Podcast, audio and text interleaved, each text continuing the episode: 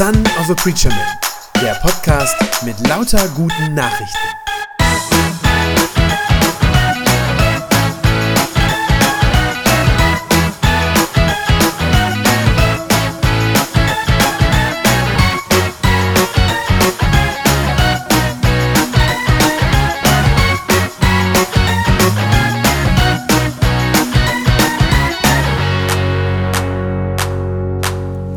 Wir haben gerade ein ganz besonderes Glaubensbekenntnis nochmal gehört, nachdem wir als Gemeinde selber unser, ich sag mal, das klassische Glaubensbekenntnis gesprochen haben. Ich finde, ein ganz starkes Bekenntnis war das nochmal. Vielen Dank, Julia, dass du das gemacht hast. Das war deshalb so beeindruckend und ich fand auch so schön, deshalb, weil es nicht einfach nur irgendein anonymer religiöser Text war, wo drin steht, was irgendwie falsch und irgendwie richtig ist.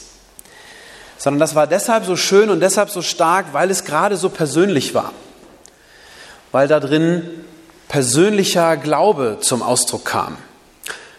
Und genau damit sind wir auch schon beim Thema für heute Abend, gewissermaßen bei dem Stichwort, das uns dieser Bibeltext aus dem Galaterbrief äh, auch vorgibt. Der Unterschied zwischen Religion und Glaube. Ich weiß nicht, ob ihr, ob Sie das wissen. Was ist der Unterschied? Was ist der Unterschied zwischen Religion und Glaube? Ich fange mal mit Religion an. Hinter Religion im Allgemeinen und hinter jeder konkreten Religion, die man sich dann so vorstellen kann, steckt immer eine Frage. Jede Religion versucht auf ihre Weise eine Frage zu beantworten. Und diese Frage heißt, wie komme ich zu Gott? Wie komme ich zu Gott? Was muss ich tun, damit ich bei ihm, bei Gott dazugehören darf? Damit Gott mich akzeptiert und er mich annimmt. Wir würden aus christlicher Perspektive es vielleicht so formulieren und sagen, die Frage ist, wie werde ich ein Kind Gottes? Das ist im Kern die Frage von Religion ganz allgemein und von allen Religionen. Und weil die Gottesvorstellungen, die es da so gibt, ganz unterschiedlich sind, deshalb gibt es da auch ganz unterschiedliche Antworten auf diese eine Frage. Ich weiß nicht, wie gut Sie so damit vertraut sind mit anderen Religionen. Also zum Beispiel, wenn wir da in den Islam gucken, dann ist die Frage, wie komme ich zu Gott, relativ klar geregelt. Da gibt es so ein, ein Regelwerk, an das Muslime sich mindestens halten müssen. Da gehören so Dinge zu wie die fünf Gebete am Tag, das Fasten im Ramadan ist sowas, was man vielleicht schon mal gehört hat.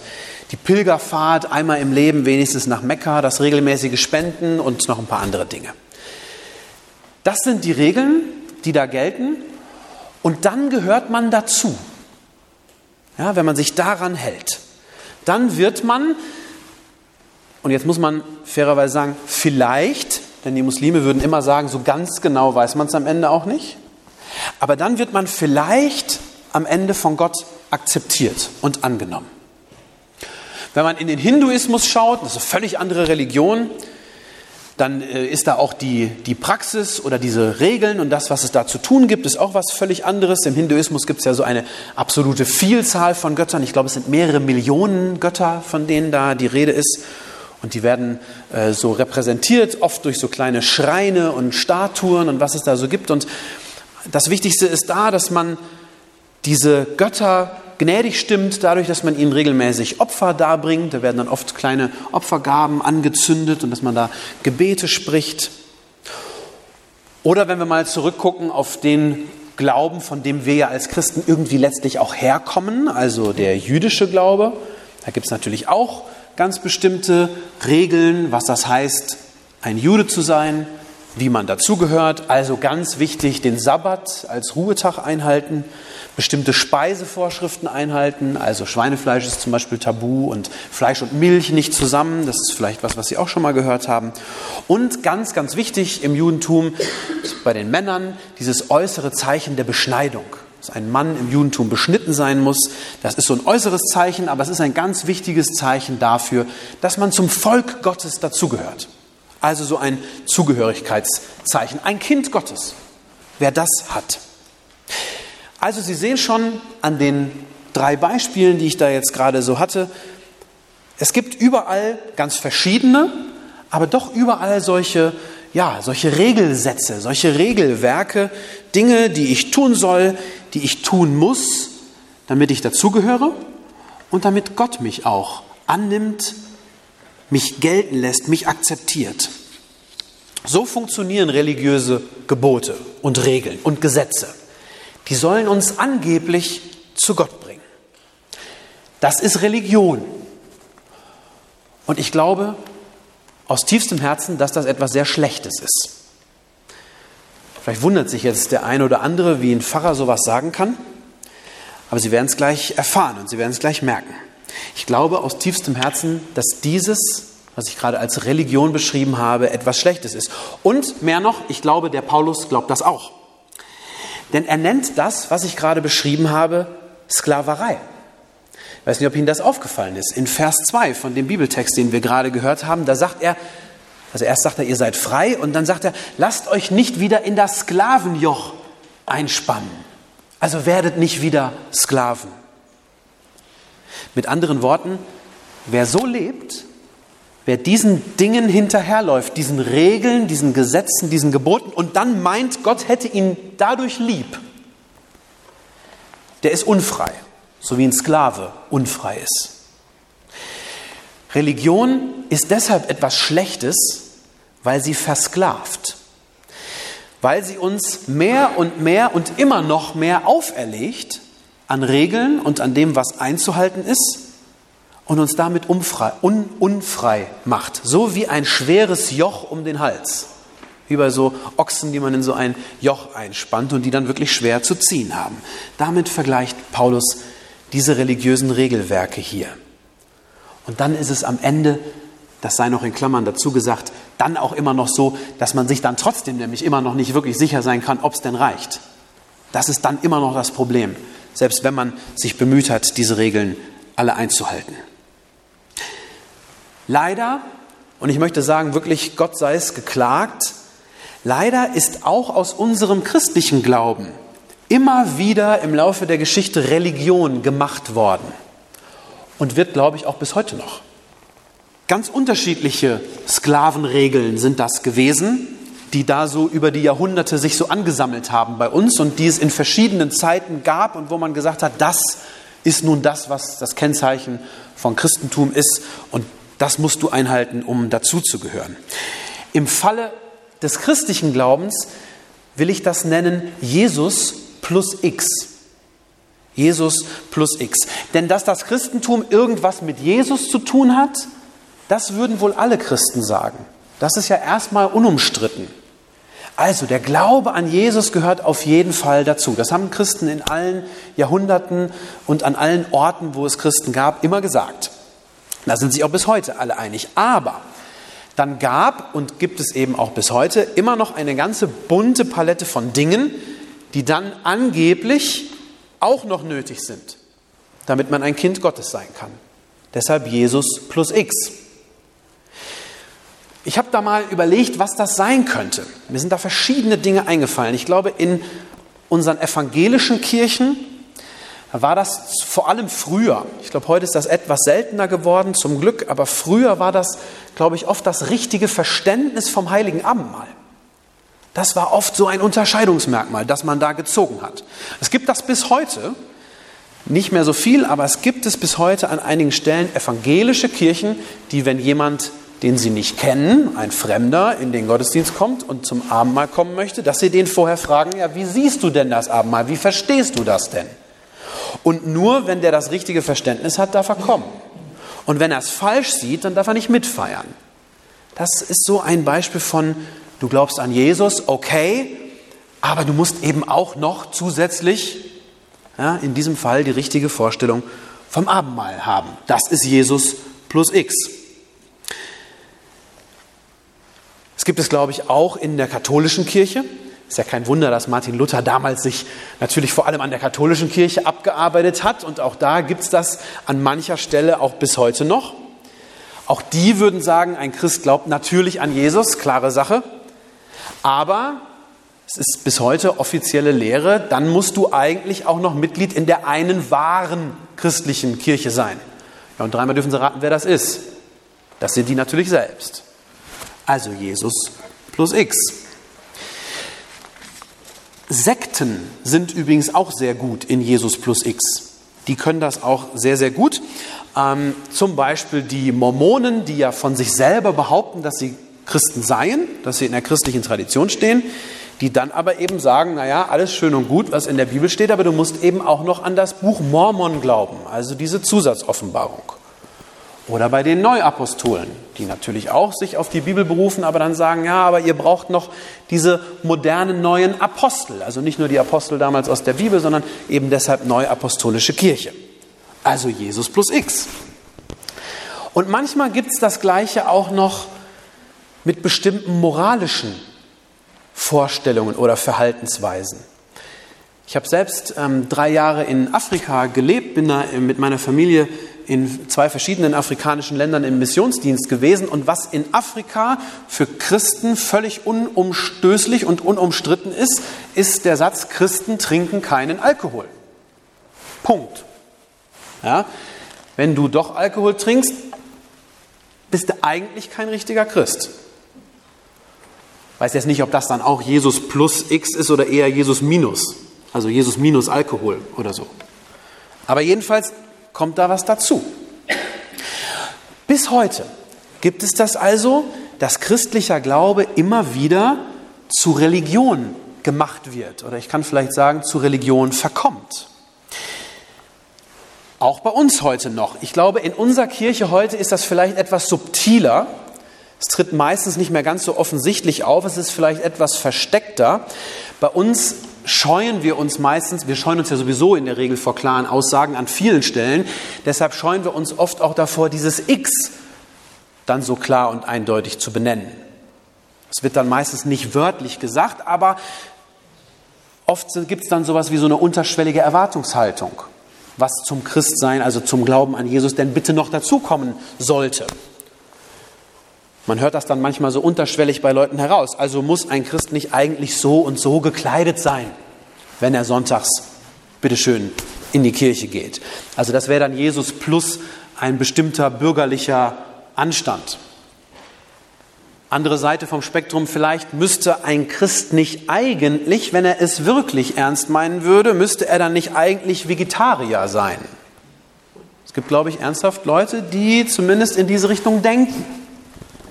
Das wäre also Jesus plus eine besonders ethische Ernährungsweise. Und natürlich die beliebte politische Diskussion, die wir im Moment gerade so haben. Ist ein echter Christ nicht eigentlich dagegen, dass noch mehr Fremde in unser Land kommen, weil unser Land dann ja nicht mehr christlich ist?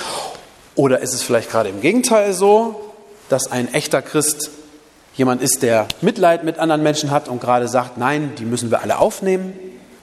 Was auch immer, auf welcher Seite man sich da auch positionieren mag, das wäre jedenfalls Jesus plus die richtige, richtige politische Gesinnung. Ich glaube, das passiert an ganz vielen Stellen. Es passiert, glaube ich, auch uns selbst immer wieder. Ich nehme mich da gar nicht von aus, dass auch mir das immer wieder passiert, dass ich solche Dinge sozusagen obendrauf packe. Aber wo das gemacht wird, da ist das keine Kleinigkeit. Das ist nicht ein bisschen unangenehm, sondern es ist ein riesiges geistliches Problem. Denn Jesus plus hört sich ja erstmal so positiv an, nicht wahr? Plus klingt eigentlich immer gut. Nicht? Wenn man Plus hat, dann hat man hinterher mehr. In diesem Fall ist es aber genau umgekehrt. Mit Jesus plus X hat man nicht mehr als vorher, sondern weniger. Der Paulus sagt sogar, man verliert am Ende alles, wenn man so vorgeht, wenn man noch was anderes, ein anderes Kriterium obendrauf packt. Hören Sie sich das an, wie drastisch Paulus das formuliert. Da sagt er, ich sage es euch mit aller Deutlichkeit, wenn ihr euch beschneiden lasst, das ist damals das X, ja, was manche gesagt haben, müsst ihr noch obendrauf haben, die Beschneidung. Wenn ihr euch beschneiden lasst, dann wird Christus und alles das, was er für euch gebracht hat, für euch nutzlos sein.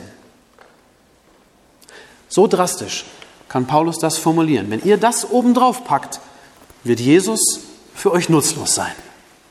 Es gibt kein Jesus plus X.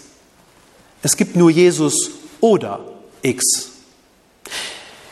Entweder willst du selbst vor Gott gut dastehen, durch das, was du tust, durch dein X, mit dem, was du so Tolles machst. Oder, und das ist die Alternative, du lässt dich von Jesus beschenken. Beides geht nicht. Ein bisschen selber machen und ein bisschen beschenkt werden, das gibt es nicht. Das gibt es nicht. Entweder versuchst du aus eigener Kraft zu Gott zu kommen, aus deiner Leistung heraus vor Gott gut dazustehen, oder du lässt dich von Jesus zu einem Kind Gottes machen. Ganz einfach, mit anderen Worten gesagt, es gibt entweder Religion oder es gibt wahren Glauben. Denn das ist die einzige Alternative zu Religion. Glaube. Glaube an Jesus, den Messias, den Retter. In Vers 6 schreibt Paulus das so. Wo Menschen mit Jesus Christus verbunden sind, da zählt nicht mehr, ob jemand beschnitten ist oder nicht. Da zählt das X nicht.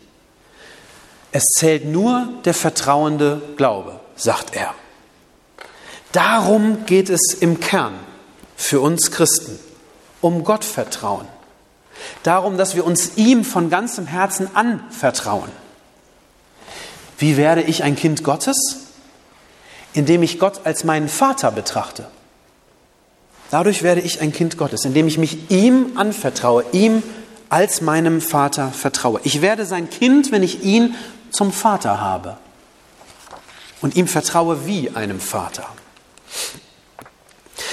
Wenn ich mich ihm anvertraue, dann brauche ich dann in der Konsequenz auch nichts anderes mehr, um noch vor Gott gut dazustehen.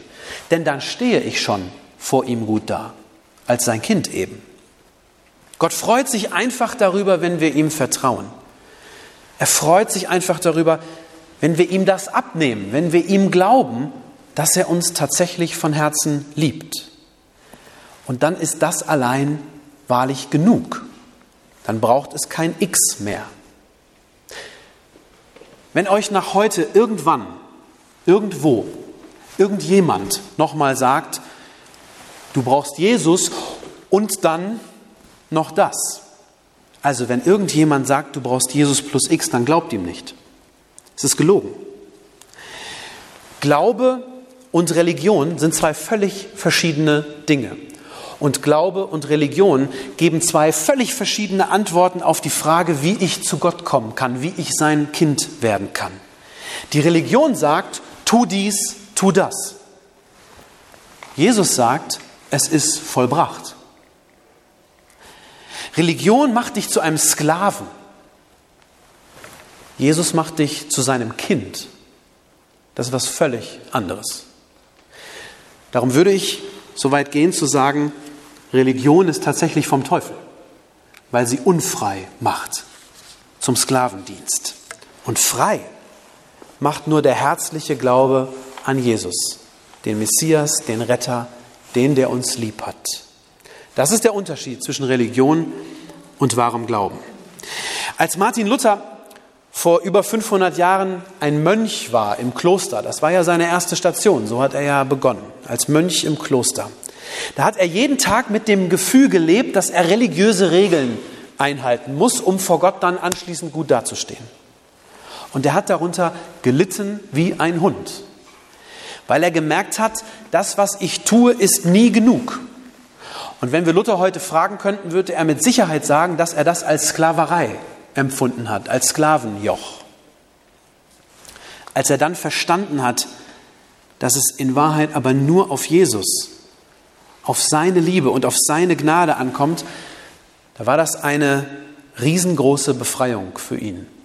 Er hat das selber sehr viel später einmal aufgeschrieben, dieses, was für ein unglaubliches Gefühl von Freiheit das für ihn gewesen ist, wie sich das angefühlt hat. Ich zitiere ihn selber. Da schreibt er, als ich das erkannt habe, da hatte ich das Empfinden, ich sei geradezu von neuem geboren und als wäre ich durch geöffnete Tore in das Paradies selbst eingetreten. So eine Befreiung war diese Erkenntnis für Martin Luther. Wie werde ich ein Kind Gottes? Nur dadurch, dass Jesus mich liebt und mich annimmt und dass ich mir das gefallen lasse und ihm vertraue. Gibt es wirklich gar nichts, was ich noch dazu tun muss? Nein, ganz im Gegenteil. Wer meint, noch etwas hinzufügen zu müssen, der macht dieses Geschenk von Jesus am Ende kaputt und wertlos.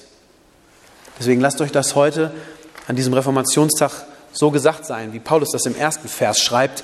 Christus hat uns befreit und er will, dass wir auch frei bleiben. Steht darum fest und lasst euch nicht wieder unter das Sklavenjoch einspannen. Das ist die Freiheit der Kinder Gottes. Ich möchte zum Abschluss mit uns beten und Jesus dafür danken, für diese Freiheit, die er uns geschenkt hat. Herr Jesus Christus, wir danken dir für deine unbeschreibliche Liebe. Danke, dass du alles das, was uns vom Vater getrennt hat, dass du das weggenommen und uns dadurch zu Gottes Kindern gemacht hast. Es gibt nichts, was wir noch tun könnten, damit du uns noch mehr liebst. Und es gibt auch nichts, was wir noch hinzufügen müssten. Hilf du uns dabei, diese Freiheit der Kinder Gottes tief in unserem Herzen zu begreifen. Und lass uns nicht immer wieder neu in diese falsche Vorstellung zurückfallen, wir müssten dir noch etwas Zusätzliches anbieten. Schenk uns einfach dieses tiefe Vertrauen, dass deine Liebe mehr als genug für uns ist. Amen.